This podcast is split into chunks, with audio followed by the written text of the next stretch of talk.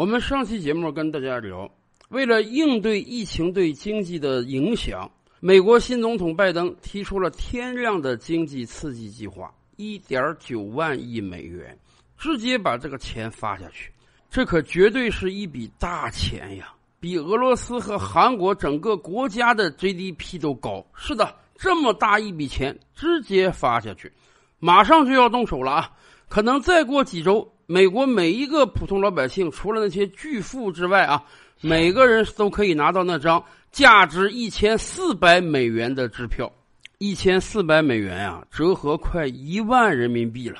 说不羡慕那是假的啊！我相信任何一个普通人，大家都愿意天上掉馅饼啊。如果今天有一个组织、有一个国家跟你讲：“哎呀，我们为了刺激经济，每个中国老百姓发一万人民币，太好了！”没有人会不愿意的。就像你跟一个上幼儿园的小朋友讲，我给你提供无限量的巧克力豆，那人家当然欢欣鼓舞的吃啊，我管他牙齿会不会受到损害呀。所以发钱这个事儿肯定是会让几乎每一个人都开心的。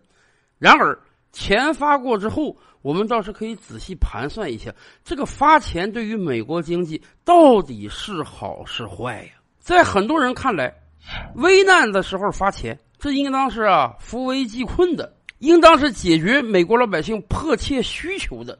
因为毕竟疫情的影响啊，美国很多工厂企业停摆大半年了。美国有着大量的失业人口和吃救济金的人口，对于这些人来讲，房租付不出来，吃饭恐怕都没钱了。这个时候天上掉馅饼，政府发下一大笔钱来，那自然可以解决很多燃眉之急。然而，也并不是每一个美国老百姓都穷到吃不起饭了，毕竟这次是雨露均沾的派钱，大概有两亿多美国人，每个人能拿到一千四百美元，加起来这可是三千多个亿呀。那么普通老百姓拿到这笔钱之后会干什么呢？一般人想啊，最好你拿到这笔钱挥霍出去啊，疯狂的买各种各样的产品。这样的话呢，整个国家的经济就会被刺激起来，因为有很大一笔钱突然进入到了市场流通之中，然后商家挣到钱了，工厂有订单了，老板赚到钱就又可以多发薪水给工人，然后整个经济就活起来了。这是发钱刺激经济的根本目的。然而，美国很多人可能要失算了。因为有大量的美国老百姓表示啊，他们可能不大会把这笔钱花出去。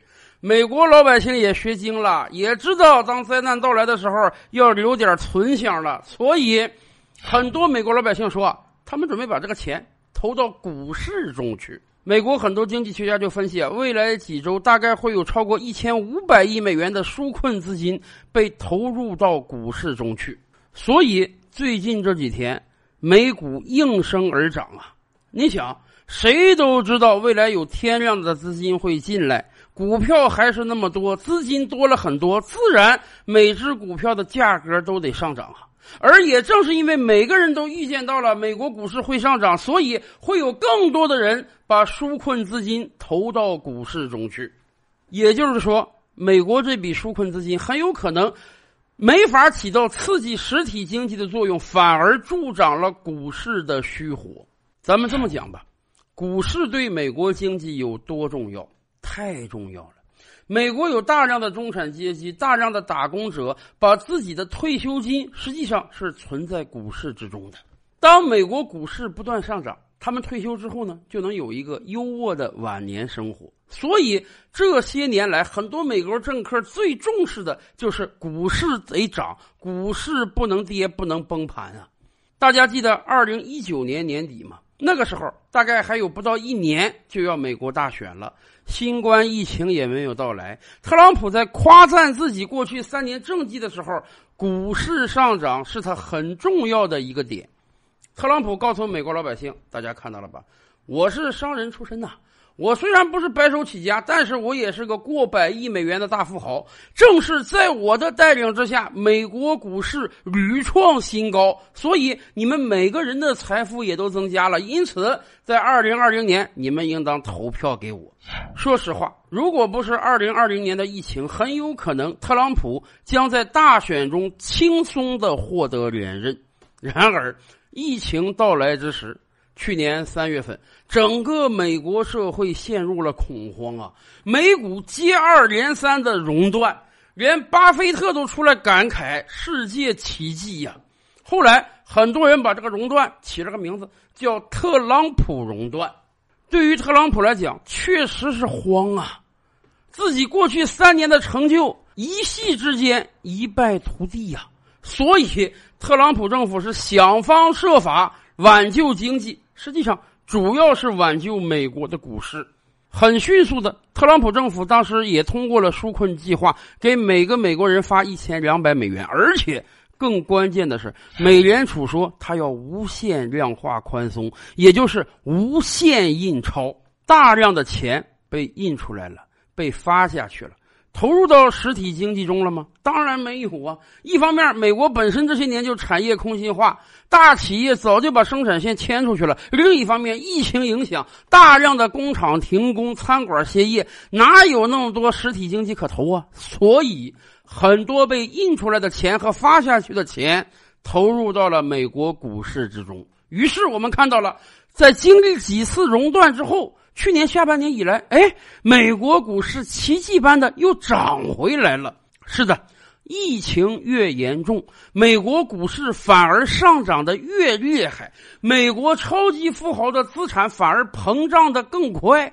就像我们以前说的那样，疫情让马太效应被放大了。富者越来越富了，穷人越来越穷了。美联储放出了天量的资金，所有的资产价格都在上涨，股票价格也在上涨。那么，当然，越有钱的人才越会把钱放到股票市场中，享受这一轮盛宴。所以啊，我们就不难理解为什么美国老百姓在拿到纾困资金之后要投入股市中去了。以往大家过的是寅吃卯粮的生活，借信用卡来进行各种各样的花销，资金链时时刻刻是非常紧绷的。突然天上掉馅饼，每个人发了一千四百美元，太好了！以往根本就没有钱投入到股市中去，现在可算是有机会了。美国股市涨得这么好，可叹自己以前没钱呀，没法分享这个上涨。现在有钱了，就一定要投到股市中去。因此，我们可以预计啊，在未来一段时间，美国股市还会持续上涨的。很多人都说啊，股市是经济的晴雨表啊，股市持续上涨呢，就代表这个经济非常好；股市持续下跌呢，就代表经济遇到了一定的问题。然而，随着天量资金的不断入市，股市这个晴雨表啊，早就不准确了。它一方面消耗着大量的本来应当被投入到实体经济中来刺激经济发展的资金，另一方面自己的虚火不断上升。道理很浅显，我们都明白，股票市场嘛，只要你有不断持续的资金进来，股票价格一定会上涨的。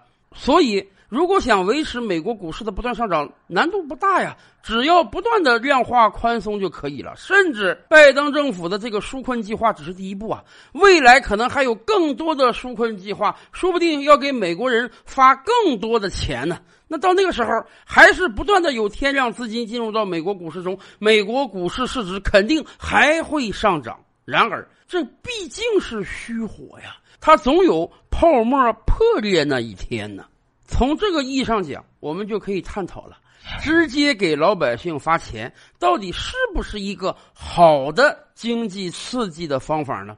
现在有很多国家是直接发钱的。大家知道，因为疫情的打击，经济不好，很多实体企业赚不到钱，所以政府的基本逻辑是：我把钱发给每一个老百姓，发给每一个终端用户。你手里多了一笔钱，你就可以出来消费了，然后整个经济就被刺激起来了。但是有多少国家发的钱会像美国这样？实际上，钱被投到股市中去，根本没有刺激经济呀。反过来讲，如果真的政府轻轻松松的发钱给老百姓就能挽救经济的话，那么美国太有这个实力了。美国有铸币权啊！别的国家好歹你钱印多了，你会通货膨胀，美国至少可以收割全世界啊。那么，是不是以后美国可以每个月给每个老百姓都发一两千美元的月薪，美国经济就起来了呢？当然不可能啊！